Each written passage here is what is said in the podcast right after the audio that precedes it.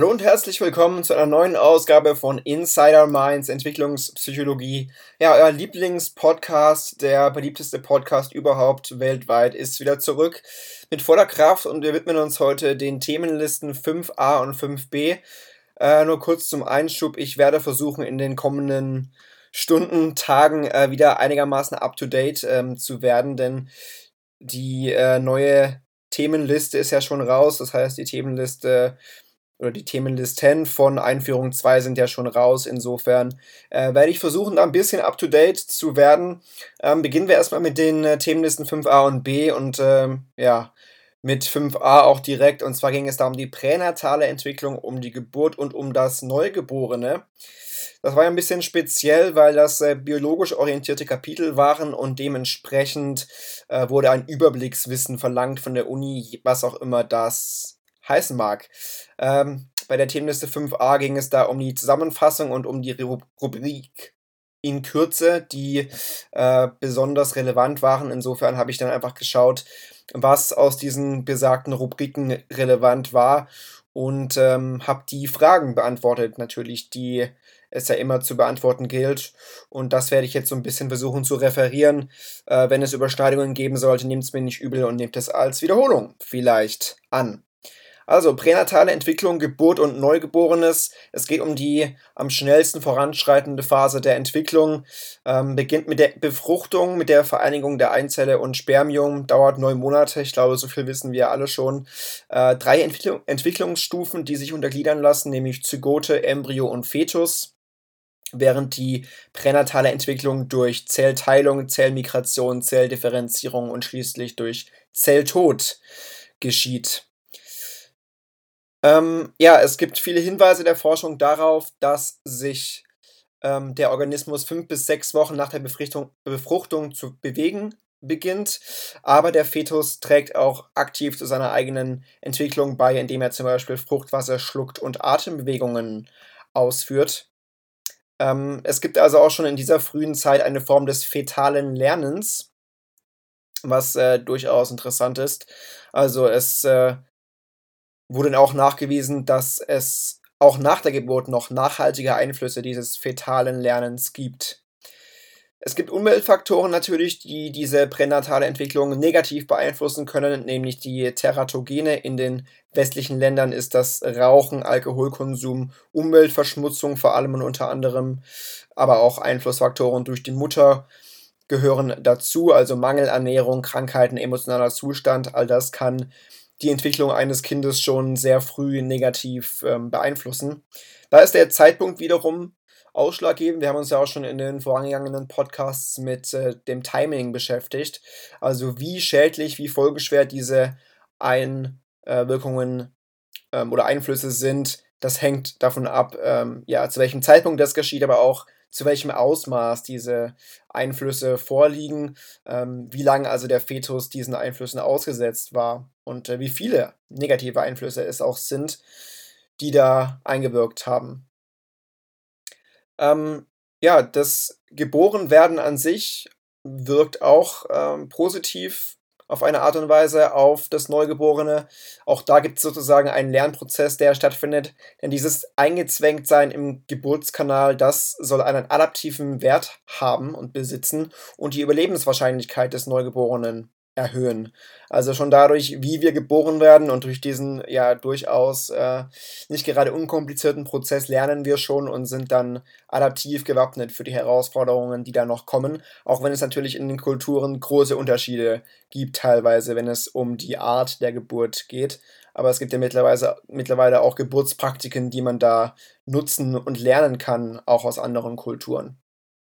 Dann ging es unter anderem auch in dieser Themenliste um Erregungs- und Aktivierungszustände, das heißt quasi alle Zustände, die ein Kind so haben kann, äh, vom tiefen Schlaf bis zu intensivem Schreien. Da werden wir uns dann noch ein bisschen später äh, genauer zuwenden. Äh, Neugeborene verbringen nämlich die Hälfte der Zeit schlafend ungefähr, variiert natürlich auch von Individuum zu Individuum. Ähm, und dann nimmt der Schlaf aber auch ab. Also wir ähm, schlafen nicht mehr so lang wie ein Neugeborenes Ihr zumindest nicht, ich manchmal schon. Ähm, ja, es, äh, das ist deshalb auch so oder Neugeborene haben einen sehr langen REM-Schlaf, also einen Rapid Eye Movement Schlaf, weil das für die Entwicklung des visuellen Systems und für das Gehirn sehr wichtig ist. Denn es war ja so, dass wir da im Mutterbauch äh, nicht sehr viel gesehen haben und das äh, muss dann quasi durch diesen langen REM-Schlaf nachgeholt werden. Das ist so ein bisschen die These dahinter. Dann ist es natürlich auch so, dass die Schwangerschaften bei Familien und Frauen, die in Armut leben, ähm, häufig einen schlechten Ausgang nehmen, beziehungsweise sehr anfällig sind für solche, für solche schlechten ähm, Ausgänge. Die Säuglingssterblichkeit in Deutschland ist Gott sei Dank relativ gering. Ähm, auch der Anteil der untergewichtigen Geburten ist vergleichsweise gering. Ich glaube, da müssen die Neugeborenen 2500 Gramm wiegen, maximal, damit das als untergewichtig gilt. Die Folgen sind da meistens nicht so krass. Ähm, aber wenn die Neugeborenen natürlich extrem untergewichtig sind, dann sind die Folgen auf lange Sicht dann schon noch da. Also auch da geht es um das Ausmaß wiederum äh, der, ja, der, um den, um den Ausmaß des Mangels im Prinzip. Und ähm, ja, daran bemisst sich dann, ob das im Laufe des, äh, der Entwicklung noch aufgefangen werden kann oder ob da dann eben äh, bleib, bleibende Schäden bestehen werden. Ähm, dann gibt es ein Modell der multiplen Risiken und demnach ähm, steigt die Wahrscheinlichkeit für eine Vielzahl von Entwicklungsproblemen mit der Anzahl der Risiken, was ja auch logisch ist. Ja, je mehr Risiken es gibt für so ein Kind, ähm, negative Risiken, desto größer ist dann auch ähm, die Wahrscheinlichkeit für Entwicklungsprobleme. Da geht es dann ja natürlich auch wieder um den sozioökonomischen Status, äh, um den haben wir uns ja auch schon gekümmert in den letzten Podcasts. Also je nachdem, ähm, ja, wie dann auch die Armut beispielsweise ist, kann sich das negativ auf die Entwicklung des Kindes auswirken. Aber natürlich äh, gibt es auch Wunder, mehr oder weniger, und äh, die Resilienz, welche die Kinder an den Tag legen. Und durch diese Resilienz kann dann eben auch vieles, vieles aufgefangen werden und, ähm, und kompensiert werden. Ja, dann äh, zur pränatalen Entwicklung. Da sind natürlich wieder Anlage und Umwelt auch wieder beteiligt. Ähm, aber der Fetus ist auch ein aktiver Mitgestalter. Ähm, ja, und die Kinder legen die Wirkungen dessen an den Tag, was ihnen im Mutterleib widerfahren ist. Also das heißt, äh, die Art und Weise, was sie im Mutterleib erfahren haben, wie es ihnen ging, wirkt sich dann auch auf das weitere Leben aus. Ähm, man hat dann auch festgestellt, dass Feten und auch Neugeborene zwischen bekannten und neuartigen Geräuschen unterscheiden können. Also das heißt, äh, sie erkennen Geräusche wieder, die sie schon im Mutterbauch gehört haben und auch Geschmackspräferenzen können sich schon im Mutterleib äh, entwickeln. Also äh, je nachdem, was die Mutter dann während der Schwangerschaft zu sich nimmt, kann sich da eine Präferenz des Kindes entwickeln.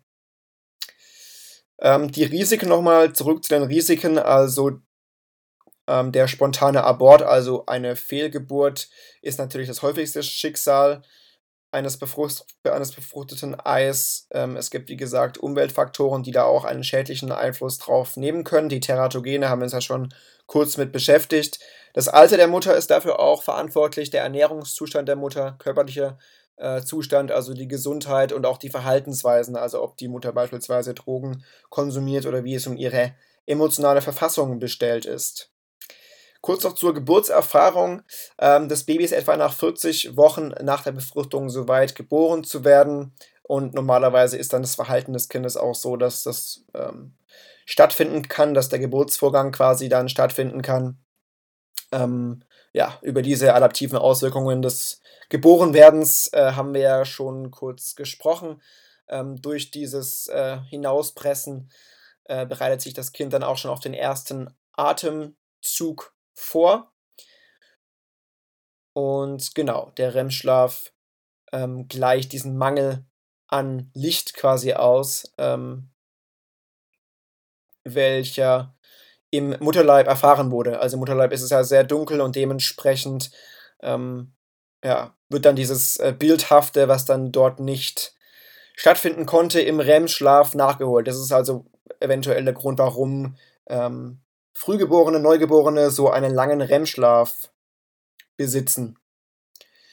Genau. das ist also so ein bisschen das, was aus der Zusammenfassung aus äh, diesen Rubriken hervorging. Jetzt nochmal spezifisch zu den einzelnen Fragen oder zu den Definitionen. Da sollte zunächst mal der Begriff Epigenese äh, definiert werden. Da gehen wir ganz früh zurück in die Zeit und zwar starten wir mit Aristoteles, der sich schon mit der Frage beschäftigt hat, ob das pränatale Leben mit dem äh, vorgeformten neuen Individuum beginnt oder ob es zu einer ja, graduellen Entwicklung quasi kommt. Das war also so ein bisschen seine Frage. Ähm, er lehnte die Idee einer Präformation ab. Also Präformation ist quasi dieses Vorgeformtseins und er vertrat dann quasi die Epigenese, also die Herausbildung neuer Strukturen und Funktionen im Verlaufe der Entwicklung, was dann ja auch sich als richtig erwiesen hat. Ähm, Aristoteles hat dann zum Beispiel Hühnereier geöffnet, um die Wahrheit mit, mit eigenen Augen zu sehen. Also er hat dann auch gesehen, dass die heranwachsenden Küken verschiedene Entwicklungsstadien durchlaufen und das war dann quasi auch ein Belauf für die Epigenese, ein Belauf, ein Beweis für die Epigenese und trotzdem haben die Menschen dann an dieser präformierten Entwicklungstheorie noch recht lang ähm, festgehalten und haben dann ja sich darüber gestritten, ob der der präformierte Mensch dann quasi im Ei der Mutter zu finden sei oder doch im Spermium des Vaters. So sind halt die Menschen. Aber Epigen Epigenese, wie gesagt, die Ausbildung von Strukturen und Funktionen im Verlaufe der Entwicklung. Dann ging es um Beispiele für die sogenannte phylogenetische Kontinuität. Das ist die Ansicht, dass Menschen wegen ihrer Evolutionsgeschichte äh, Eigenschaften und Entwicklungsprozesse mit anderen Tieren teilen da geht es vor allem um Säugetiere, also um äh, Hunde, Katzen, Hamster zum Beispiel, mit denen wir uns also Gene tatsächlich teilen. Ähm, ja, diese Annahme war sehr wichtig für die Forschung, weil es da natürlich dann viele Forschungsarbeiten dazu gab und zum Beispiel wissen wir sehr viel über die Wirkungen von Alkoholkonsum bei schwangeren Frauen, indem wir das bei Tieren oder an Tieren äh, geforscht haben. Ähm, zum Beispiel ging es da um um Alkohol in der Schwangerschaft und, und um unser Wissen über das fetale Alkoholsyndrom. Und das hat man unter anderem anhand von Mäusen herausgefunden.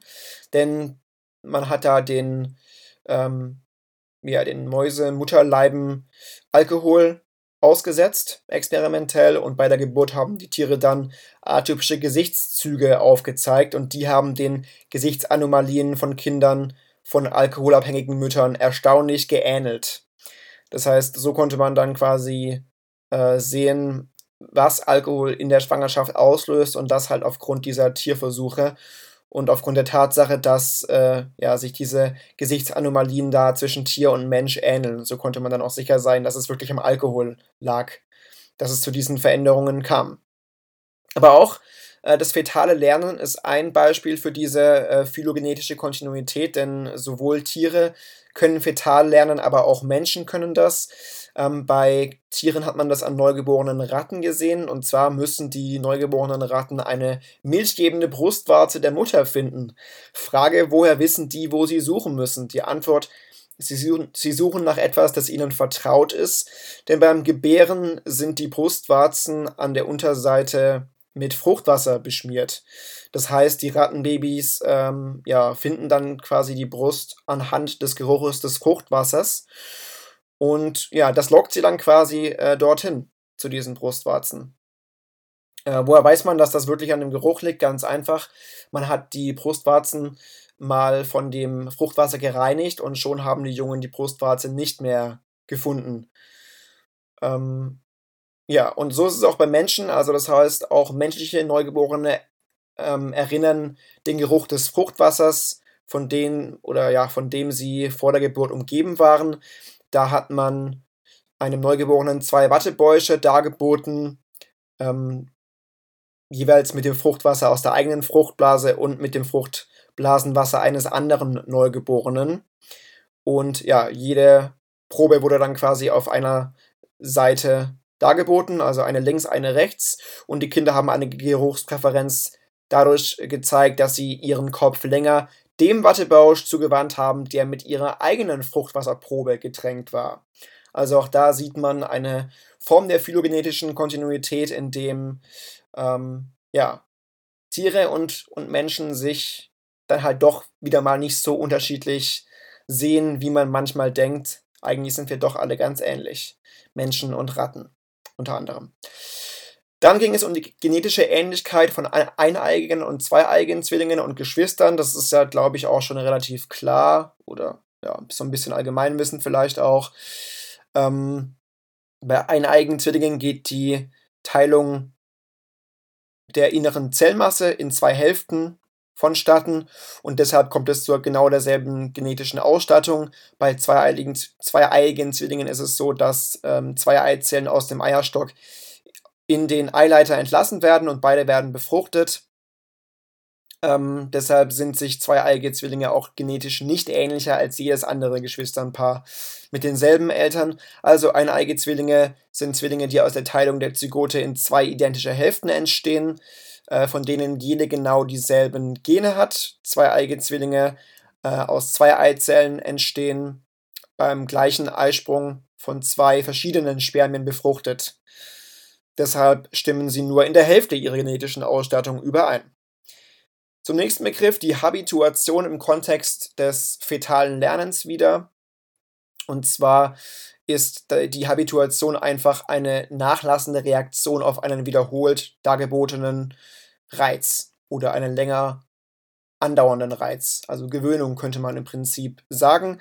Ähm, Beispiel, wenn man neben dem Kopf eines Neugeborenen eine Rassel schüttet, schüttelt, nicht schüttet, schüttelt, dann wird das Baby diesem Geräusch nachgehen und die Pulsfrequenz des Kindes wird sich kurz senken. Heißt also, okay, das Kind ist interessiert. Wenn man das immer wieder macht, dann wird die Anzahl der Kopfdrehungen schon seltener und auch die Pulsfrequenzveränderung lässt nach, weil das Kind das schon langweilig findet. Ja? Wird wird zur Gewohnheit, ist dann also Habituation. Und das ist dann auch ein Beleg für Lernen und Gedächtnis, denn das Kind hat sich dann quasi gelernt, okay, Rassel ist nicht mehr so spannend, brauche ich mich nicht mehr umdrehen dafür. Äh, Wenn es zu einem neuartigen Reiz kommt, dann steigt die Häufigkeit wieder. Dann gibt es also wieder eine Reaktion. Also wenn man dann eine Glocke nimmt, um das Kind äh, zu animieren, dann wird es gleich wieder zu diesem ähm, ja, zu Interesse kommen und äh, ja, dann verschwindet die Habituation wieder. Der früheste Zeitpunkt, ähm, an dem es zu so einer Habituationsreaktion des Fetus kommt, ist die dritte Schwangerschaftswoche. Das konnte man zumindest bisher beobachten. Ähm, ja, und das heißt, dass da ist das zentrale Nervensystem dann so weit entwickelt, dass Lernen und Kurzzeitgedächtnis auftreten können. Also schon zu einem so frühen Zeitpunkt der Entwicklung. Also Habituation, einfache Form des Lernens, Abnahme einer Reaktion auf wiederholte oder andauernd dargebotene Reize. Dann sollte man die Förderung des ungeborenen Kindes kritisch diskutieren. Das heißt, es gibt ja solche Trends, dass man mit dem Fetus sprechen soll, Bücher vorlesen soll, Musik vorspielen und so weiter. Es gibt ja auch den Vorschlag, der Vater solle durch ein Megafon sprechen. Das fand ich speziell ja, sehr interessant. Ähm, das Megafon soll er auf den schwangeren Bauch seiner Frau richten, in der Hoffnung, dass das Baby auch seine Stimme erkennt und nicht nur die der Mutter. Na gut, haben solche Übungen einen Sinn, war die Frage. Die Antwort der Lektüre wahrscheinlich nicht. Ähm, ja, das Kind wird wahrscheinlich oder wird vielleicht die Stimme des Vaters bevorzugen, wenn das Neugeborene die Stimme öfters hört, aber kurz nach der Geburt würde, diese, würde sich diese Präferenz ohnehin einstellen, und dann, denn dann ist das Kind ja ohnehin mit den Stimmen vertraut. Ähm, Ansonsten sind diese Effekte, die man sich da verspricht, nicht wirklich plausibel, denn das, ähm, der Zustand des Neugeborenen würde einfach nicht ausreichen, damit da diese Effekte auftreten. Also das heißt, die Sprache und die Bedeutung dieser Wörter wird man kaum verarbeiten können als Neugeborenes, was unter anderem daran liegt, dass die Flüssigkeit im Mutterleib die Sprachdetails ausfüllt, für, ausfiltert das heißt, das Neugeborene erkennt nur noch die Melodie der Stimmhöhen und die rhythmischen Muster, mehr aber nicht wirklich, weil es die akustische Umgebung einfach nicht hergibt. Ansonsten, ja, ist es unmöglich, die Bedeutung von Wörtern im Prinzip zu erkennen oder zu verknüpfen, egal wie laut da vorgelesen wird. Ähm, es kann lediglich die Stimme und das allgemeine Muster des Sprachflusses erkannt werden, aber kein wirklicher Bedeutungsgehalt. Das heißt, diese pränatale Früherziehung ist eigentlich eher so ein Trend, aber wirklich gehaltvoll ist das, glaube ich, oder ja, nicht glaube ich, sondern ist das laut Wissenschaft nicht wirklich. Dann zum Begriff der sensiblen Phase. Und zwar geht es da um die Auswirkungen der Teratogene. Da haben wir uns ja auch schon kurz mit beschäftigt.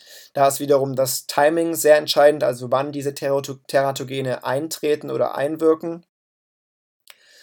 Ähm, ja, und diese Teratogene verursachen dann Schädigungen, wenn sie während solcher sensiblen Phasen auftreten. Also das sind quasi Phasen, in denen äh, Kinder sehr anfällig sind für Veränderungen. Beziehungsweise per Definition äh, sensible Phase eine Zeitspanne, in der sich ein entwickelnder Organismus besonders anfällig für die Wirkung von äußeren Einflüssen zeigt. Also da reagiert ein Fötus dann am, am, empfindlichsten auf die schädigenden Wirkungen von Teratogenen. Da war dann noch das Beispiel des Contergan-Skandals in den 90er in den 1960er Jahren gegeben. Das ist ein ähm, Beruhigungs- und Schlafmittel mit dem Wirkstoff Thalidomid. Und das wurde gegen Schwangerschaftserbrechen verschrieben und galt als sicher, was es dann aber letzten Endes doch nicht war. Und da wurden dann Babys mit schweren Fehlbildungen geboren. Manche Babys besaßen keine Arme und hatten flossenartige Hände. Ähm, und das verdeutlicht dann diese, diesen Einfluss der sensiblen Phase.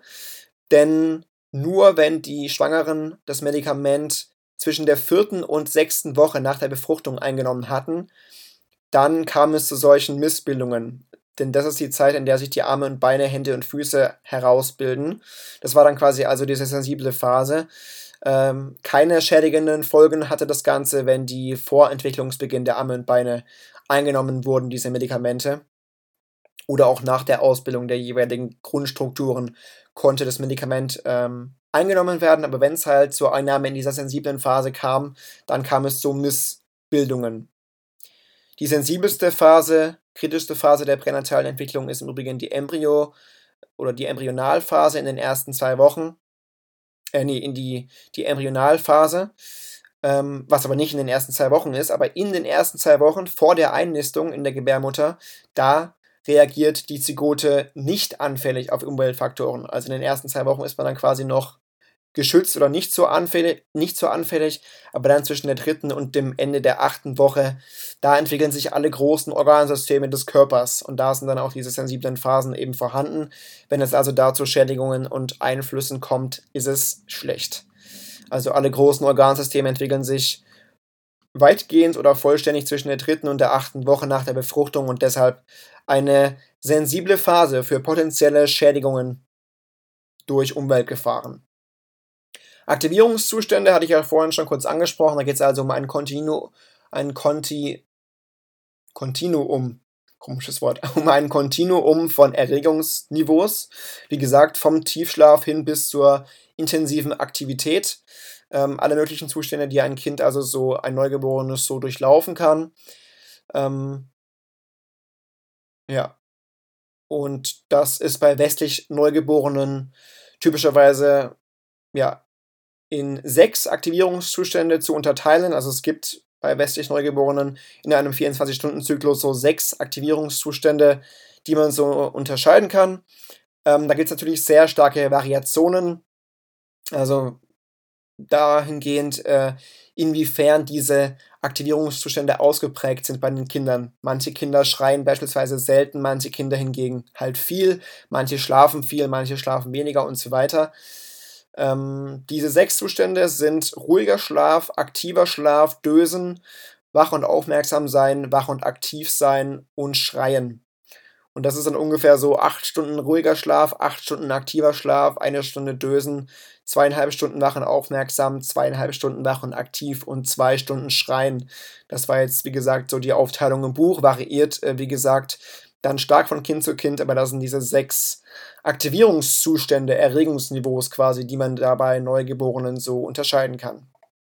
Dann zum Begriff der Entwicklungsresilienz, da haben wir jetzt ja auch schon öfters was zu gehört. Ähm, ja, Resilienz ähm, ist dann quasi die Fähigkeit der Kinder, überwältigenden Risiken und Gefahren gegenüber zu strotzen und sich dennoch gut zu entwickeln. Und da gibt es zwei günstige Faktoren, die diese Resilienz eben begünstigen, nämlich zum einen Persönlichkeitseigenschaften, also Intelligenz, Offenheit, Bewusstsein, die eigenen Ziele erreichen zu können. Und die tragen dann eben zu so einer Resilienz bei. Zweitens aber auch ist es die Fürsorge von anderen Menschen, also die emotionale Zuwendung beispielsweise von Verwandten, von einem bestimmten äh, Verwandten. Und diese zwei Faktoren begünstigen diese Resilienz und führen dann dazu, dass sich Kinder halt ja vielleicht trotz ihrer widrigen Umstände günstig entwickeln können. Also Entwicklungsresilienz, die erfolgreiche Entwicklung trotz mehrfacher und scheinbar unüberwältigender, äh, überwältigender, nicht Gott. Die erfolgreiche Entwicklung trotz mehrfacher und scheinbar überwältigender Entwicklungsrisiken. Das ist die Entwicklungsresilienz. Und damit war, war das, es das auch schon mit Themenliste 5a. Und wir gehen über zur Themenliste 5b, in der es um Biologie und Verhalten ging.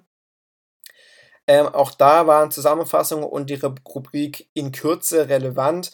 Da habe ich das nicht nochmal extra zusammengefasst, denn die Begriffe, die dort äh, gefragt wurden, haben das eigentlich schon recht gut ähm, erklärt. Also ich habe ein bisschen was noch zusätzlich dazu zusammengefasst, aber ansonsten kann man da mit den zu definierenden Begriffen eigentlich recht weit. Die, die Entwicklung des Gehirns war unter anderem da ein Thema in der Zusammenfassung. Ähm, komplexeste Struktur im bekannten Universum, Neurone als Basiseinheiten ähm, durch elektrische Signale übertragen. Der Cortex als der Teil des menschlichen Gehirns, der uns am ehesten zu dem macht, was wir sind, weil er an einer Vielzahl von geistigen Funktionen beteiligt ist. Ähm, der Cortex in zwei zerebrale Hemisphären geteilt und jede Hemisphäre hat dann halt eine, äh, ja, oder ist auf eine Verarbeitungsmodalität spezialisiert, was man ja zerebrale Lateralisierung nennt dass also unsere Gehirnhälften für verschiedene Aufgaben zuständig sind oder verschiedene Teile.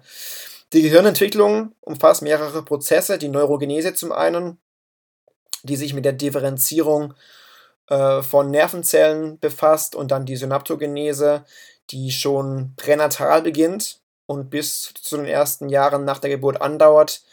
Da finden dann quasi die Verbindungen zwischen den Neuronen statt. Also zuerst werden mal die Neuronen äh, generiert und dann wiederum die Synapsen, welche die Neuronen untereinander dann verbinden.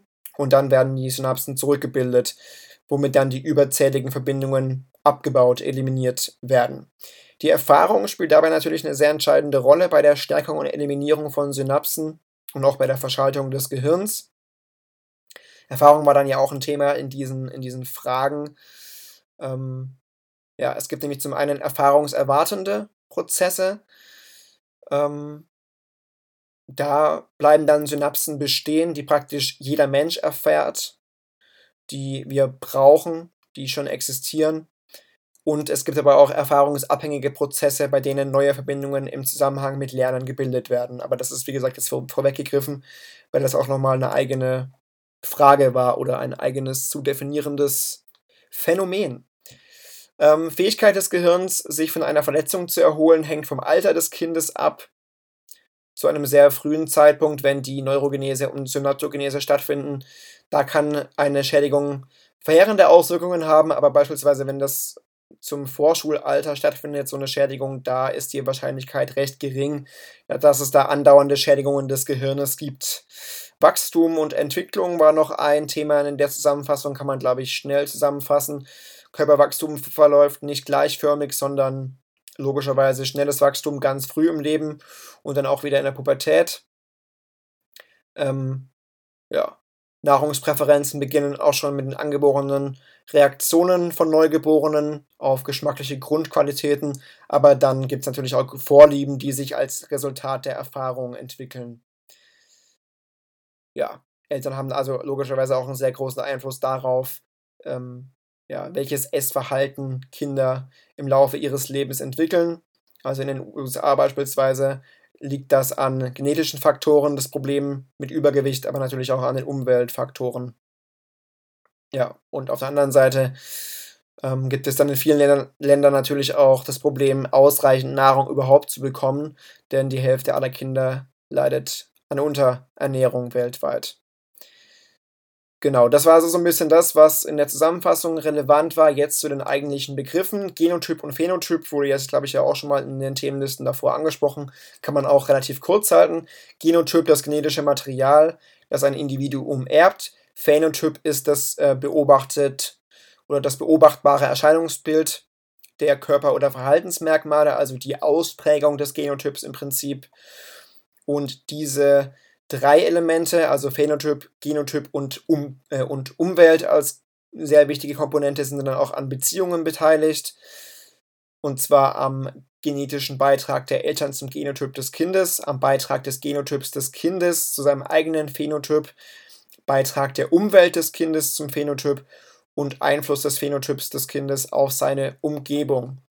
Zu guter Letzt dann noch der Einfluss der Umwelt auf den Genotyp des Kindes. Also man sieht einfach, ist jetzt glaube ich nicht so wichtig, aber wie, wie äh, entscheidend die Interaktion dieser Elemente ist für die Entwicklung des Kindes. Also die Art und Weise, wie äh, Genotyp, Phänotyp und Umwelt einfach miteinander interagieren. Aber der Ausgangspunkt der Entwicklung ist, wie gesagt, der Genotyp, also die Gene, die man bei der Befruchtung von seinen Eltern erbt. Und nur einige dieser Gene kommen dann auch in den Phänotyp. Das sind also, wie gesagt, die beobachtbaren Eigenschaften eines Menschen. Das, was sich dann letzten Endes ausprägt. Und nicht alles davon ähm, ja, wird im Ende dann auch wirklich exprimiert. Ist dann also auch die Frage nach Dominanzmustern. Also es kann auch vieles an und abgeschaltet werden. Und ähm, ja, das ist dann auch etwas, womit sich die Verhaltensgenetik beschäftigt unter anderem ja mit äh, biochemischen Verfahren, Methylierung und so etwas. Ja. Äh, genau, die Eltern natürlich als Teil der Umwelt auch sehr stark an der Entwicklung beteiligt. Aber ich glaube, es sollte klar geworden sein, inwieweit Genotyp und Phänotyp da für die Entwicklung eines Kindes einfach sehr wichtig sind. Das kann dann auch nochmal an den Beispielen belegt werden, die jetzt dann hier ähm, formuliert werden sollten. Das Beispiel Phenylketonurie ähm, ist auch wieder ein Beispiel für die Interaktion zwischen Genotyp und Umwelt. Und zwar ist die Phenylketonurie PKU eine Störung, die mit einem äh, äh, defekten rezessiven Gen auf dem Chromosom 12 zusammenhängt. Das heißt, es geht darum, dass Individuen, die dieses Gen von beiden Elternteilen geerbt haben, äh, Phenylalanin nicht umsetzen können. Das ist eine Aminosäure, die in vielen Lebensmitteln vorkommt, in dunklem Fleisch zum Beispiel, auch in künstlichen Süßstoffen.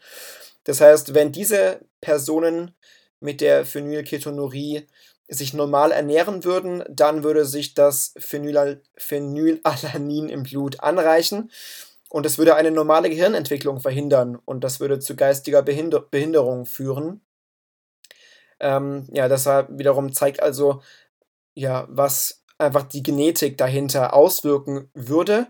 Aber die Umwelteinflüsse können das verhindern, und zwar indem man diese, ähm, diesen Mangel gleich nach der Geburt identifiziert und auf eine strenge phenylalaninfreie Diät dann umgestellt wird gleich nach der, die, gleich nach der Geburt. Und so kann diese Behinderung halt abgewendet werden, wenn die Diät auch durchgehalten wird. Also ein Genotyp führt, zur, äh, führt zu ganz unterschiedlichen Phänotypen in Abhängigkeit von Umweltbedingungen. Das zeigt wiederum also die Interaktion. Der Genotyp würde sich total nachteilig auswirken, wenn man die Umwelt nicht beachten würde. Wiederum, wenn die Umwelt beachtet wird, quasi wenn man also umwelttechnisch da einwirkt in, in Form einer Diät, dann kommt es zu einem ganz anderen Phänotyp, nämlich in dem sich die Kinder ganz normal entwickeln, eine ganz normale Intelligenz entwickeln und eben nicht geistig behindert werden. So wie es eigentlich der Fall wäre, wenn diese äh, ja, Prädisposition, diese Phenylketonurie nicht beachtet werden würde. Ist eine recht häufige Störung, Stoffwechselstörung, deshalb werden Neugeborene in den USA auch routinemäßig darauf getestet. Dann die Verhaltensgenetik, die an konkreten Beispielen erläutert werden sollte. Äh, ja, Verhaltensgenetik haben wir, glaube ich, auch schon vorher definiert. Da geht es darum, wie Variationen im Verhalten und in der Entwicklung aus der Interaktion genetischer und umweltbedingter Faktoren entstehen. Also Verhaltensgenetiker stellen sich die Frage, warum unterscheiden sich die Menschen voneinander und woran liegt das? Ähm, diese Verhaltensgenetiker beantworten diese Frage damit, dass Verhaltensmerkmale eben erblich sind und durch Erbfaktoren Persönlichkeitsmerkmale beeinflusst werden können. Da geht es also um Merkmale wie Intelligenz, Geselligkeit, Stimmung, Aggression. Das sind polygenetische Merkmale, also durch eine Kombination vieler Gene werden diese Merkmale beeinflusst, sind auch multifaktoriell, also das heißt, eine Vielzahl von genetischen und Umweltfakt Umweltfaktoren äh, beeinflussen diese Persönlichkeitsmerkmale. Ähm, ja. Und äh, man hat das zum Beispiel von Verhaltensgenetik die Intelligenz da besonders getestet. Also man hat einfach gesehen, dass die Intelligenz sich natürlich verhaltensgenetisch ähm, ja, sehr interessant darstellt, weil Intelligenz natürlich auch genetisch äh, wiederum äh, weitergegeben wird, aber die Umwelt halt auch einen großen Einfluss drauf hat. Der Befund war da beispielsweise, dass sich eineige Zwillinge ähnlicher sind als gleichgeschlechtliche zweieige Zwillinge, wenn es um Intelligenz geht. Gleichzeitig ähm, war die Intelligenz eineiger Zwillinge aber auch nicht identisch, eben aufgrund der Umwelteinflüsse. Man hat auch gesehen, dass gemeinsam aufgewachsene eineige Zwillinge ähnlicher sind als eineige Zwillinge, die getrennt aufwuchsen. Und man hat auch gesehen, dass die Korrelation der IQs eineiger Zwillinge mit zunehmendem Alter anstieg, während sie bei zweieigen Zwillingen mit dem Alter abnahm. Also sozusagen driften die zweieigen Zwillinge in Sachen IQ im Laufe des Lebens immer weiter voneinander ab und bei den eineigigen Zwillingen ist das Gegenteil der Fall. Ähm, man erklärt sich das damit, dass sich die eineigen Zwillinge, die sich ja, ähm, ja genetisch einfach sehr ähnlich sind, eine ähnliche Umgebung einfach suchen. Also die schaffen sich eine ähnliche intellektuelle Anregung und dadurch ähm, ja, kommt es dann auch zu einer Annäherung des IQs oder zumindest zu einer äh, Korrelation, ähm, während zwei, zwei, zweieiige Zwillinge sich zunehmend unähnlicher werden. Also das ist einfach ein Beispiel für die Intelligenz als äh, ja, ein sehr beliebtes Konstrukt, wenn es darum geht, Verhaltensgenetik einfach ähm, demonstrieren zu können. Also ein konkretes Beispiel, wie Verhaltensgenetik Genetik getestet werden kann. Eben die Frage und die Art und Weise, ähm, ja, welche Verhaltensmerkmale wodurch befeuert werden, welche Verhaltensmerkmale quasi genetisch bedingt sind, welche Rolle die Umwelt spielt. Ähm, ja, das ist dann also das Feld der Verhaltensgenetik und wiederum sehr entscheidend diese Interaktion halt von Phänotyp, Genotyp und so weiter und eben auch der Umwelt. Erblichkeit, der nächste Begriff, halt auch sehr eng damit verwandt, denn um abzuschätzen, äh, welche Merkmale auf genetische und welche auf umweltbedingte Faktoren zurückzuführen sind, ähm, ähm, ja, leitet man eben solche Korrelationen ab und man führt dann dadurch Erblichkeitsschätzungen durch. Also die Erblichkeit ist ein statistisch geschätzter Wert, welcher angibt, welcher Anteil bei einem bestimmten Persönlichkeitsmerkmal zwischen den Individuen genetischen Unterschieden dieser Individuen zugeschrieben werden kann. Alles klar? Ja, also es, geht im, in eigenen Worten im Prinzip einfach darum, äh, wie erblich verschiedene genetische Merkmale sind. Das ist also äh, im Prinzip alles. Man hat also, wenn man es nochmal auf die Intelligenz be bezieht, geschaut, wie hoch die Erblichkeit der Intelligenz ist. Und so sieht man das dann eben, indem man sieht, okay, dieser Einfluss hat die Umwelt, dieser Einfluss hat die Genetik und so lässt sich dann die Erblichkeit eines Persönlichkeitsmerkmales bzw. der Gene abschätzen. Also man schaut, welche Merkmale sich auf genetisches zurückführen lässt und welches auf umweltbedingte Faktoren zurückzuführen ist und das eben mit Hilfe von Korrelationen. Erblichkeit statistisch geschätzter Wert. Welcher Anteil der gemessenen Varianz zwischen den Individuen genetischen Unterschieden zugeschrieben werden kann. Soviel zur Erblichkeit, jetzt zur Plastizität auch ein recht interessantes Phänomen, nämlich ist das die Fähigkeit des Gehirns, durch Erfahrung beeinflusst zu werden. Das ist also Plastizität. Ähm, ist ganz geschickt, weil dadurch weniger Informationen in den Genen enkodiert werden muss. Ist also im Prinzip eine Ökonomisierung, denn ja, die Anzahl der Gene ist ja bei Menschen begrenzt. Das heißt, nicht alles kann in Genen festgeschrieben werden. Das heißt, wir brauchen auch etwas, das es uns erlaubt, äh, uns während unseres Lebens entwickeln zu können. Und das ist eben die Plastizität, die Fähigkeit eines Gehirns, sich zu verändern durch Erfahrungen. Ähm, ja, insbesondere eben auch nach Schädigungen ist das eben die Fähigkeit des Gehirns, sich dann wieder herzustellen oder trotzdem weiter zu funktionieren und sich zu erholen von einer Schädigung. Ähm, es gibt zwei Arten von Plastizität. Und zwar zum einen die erfahrungserwartende Plastizität und die erfahrungsabhängige Plastizität. Ähm, und zwar ist die erfahrungserwartende Plastizität der Prozess, durch den die normale Verschaltung des Gehirns als Ergebnis von Erfahrungen geschieht, die jeder Mensch in halbwegs normaler Umgebung macht. Also die erfahrungserwartende Plastizität ist quasi die Veränderung des Gehirns, die wir alle irgendwie durch, durchlaufen, weil sie uns alle schon sozusagen ja, äh, vorbehalten ist. Ähm, eine Entwicklung, die wir alle durchmachen, die quasi normal ist für uns. Ähm, beispielsweise der Spracherwerb wäre ein Beispiel dafür. Wir alle müssen ja Sprache erlernen und ähm, irgendwann gibt es dann einen Input. Wir hören unsere Eltern reden und dadurch kommt es dann zu Plastizität. Das heißt, wir verändern, verändern uns dahingehend, dass wir die Sprache erlernen und erwerben. Das wäre ein Beispiel für erfahrungserwartende Plastizität. Die erfahrungsabhängige Plastizität ist hingegen ein Prozess, durch den Nervenverbindungen im Verlaufe des Lebens als Funktion der Erfahrungen eines Individuums hergestellt werden. Also das sind einfach sehr individuelle äh, Veränderungen. Beispielsweise bei Pianospielern würde sich das so auswirken, dass sie einfach sehr fingerfertig werden. Ja, also das ist logischerweise nichts, das wir alle machen, sondern Dinge, die ähm, ja, Menschen je nach Erfahrung einfach dann erlernen. Das ist also erfahrungsabhängige Plastizität. Ähm, zu den sensiblen Phasen, der nächste Begriff, der zu, de zu definieren war, damit lässt sich das auch nochmal ein bisschen erläutern, denn die sensiblen, äh, die sensiblen Phasen, habe ich Erfahrungen gesagt, die sensiblen Phasen ähm, kommen bei den Erwartungs- bei den Erfahrungserwartungen äh, vor, bei den erfahrungserwartenden Plastizitäten. Ähm, wir haben ja vorhin schon mal sensible Phasen besprochen. Das ist jetzt also noch ein bisschen was Spezifisch Spezifischeres. Vorhin ging es ja um die sensiblen Phasen in der pränatalen äh, Phase quasi. Äh, jetzt geht es nochmal ein bisschen um die Plastizität in dem Zusammenhang. Wie gesagt, also bei der erfahrungserwartenden Plastizität sind diese sensiblen Phasen sehr entscheidend. Also auch da ist Timing das Schlüsselelement. Ähm, denn es gibt sensible Phasen, in denen das menschliche Gehirn für bestimmte Arten externer Reize besonders empfänglich ist.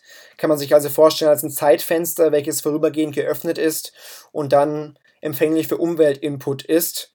Und das wiederum ja, verändert dann einfach das Gehirn und irgendwann schließt sich dann dieses Fenster wieder und diese Veränderungen sind nicht mehr so möglich. Wir haben ja im, ich glaube, das war im ersten Podcast, dieses Beispiel mit den rumänischen Waisenkindern gehabt. Das war ja ein Beispiel für eine extreme Deprivation. Und da wiederum hat man dann die Auswirkungen einer sensiblen Phase gesehen. Ich glaube, das war ja das Beispiel, dass äh, da diese sechs Monate so als Benchmark galten. Das heißt, wenn die vor ihrem sechsten Lebensmonat adoptiert wurden, konnte man noch vieles auffangen in der Entwicklung. Äh, wenn das dann aber danach geschah, dann waren die Veränderungen diese Misshandlungen dann schon so gravierend, dass man da nicht mehr so viel ausgleichen konnte einfach. Das also auch wiederum als Beispiel für eine sensible Phase. Einfach Phasen, in denen den Kindern sehr, Kinder sehr anfällig sind und äh, ja, sehr anfällig für Veränderungen und auch halt für Veränderungen des Gehirns. Wird auch diskutiert, ob die Pubertät zum Beispiel so eine sensible Phase ist, weil das Gehirn da ja sehr anfällig ist für, für Veränderungen. Und wie gesagt, auch der Spracherwerb ist so ein Beispiel. Wenn etwas gesprochen wird, dann lernen wir das irgendwann. Das ist dann also spezifischer Input und ein Beispiel für erfahrungserwartende Plastizität. Und ja, da haben wir dann also so sensible Phasen. Irgendwann kommt halt die Zeit, wo wir dann auch äh, uns dementsprechend entwickeln und ja, die Fähigkeiten haben, Sprache überhaupt wahrzunehmen. Und dieser spezielle Input, diese sensible Phase sorgt dann dafür, dass wir lernen können, dass wir ähm, ja, dass sich unser Gehirn verändert durch die Plastizität. Und das geht, wie gesagt, uns allen ja so, dass wir das lernen oder fast allen. Und deshalb ein Beispiel für die erfahrungserwartende Plastizität, während, wie gesagt, die erfahrungsabhängige Plastizität von Umweltstimuli abhängt und, wie gesagt, davon abhängt, wie wir uns dann im Laufe des Lebens entwickeln. Ob wir zum Beispiel Pianist werden und ähm, Fingerfertigkeiten entwickeln oder ob wir doch nur äh, ja, Podcasts machen, um unsere Studenten zu unterhalten, unsere Kommilitonen. So, das war es tatsächlich schon mit, mit beiden Themenlisten. Ich hoffe, dass das, was ich da so gesagt habe, einigermaßen einleuchtend war. Ich wünsche euch noch einen schönen Tag und ich würde mich freuen, wenn wir uns zur nächsten Themenliste wiedersehen. Ciao!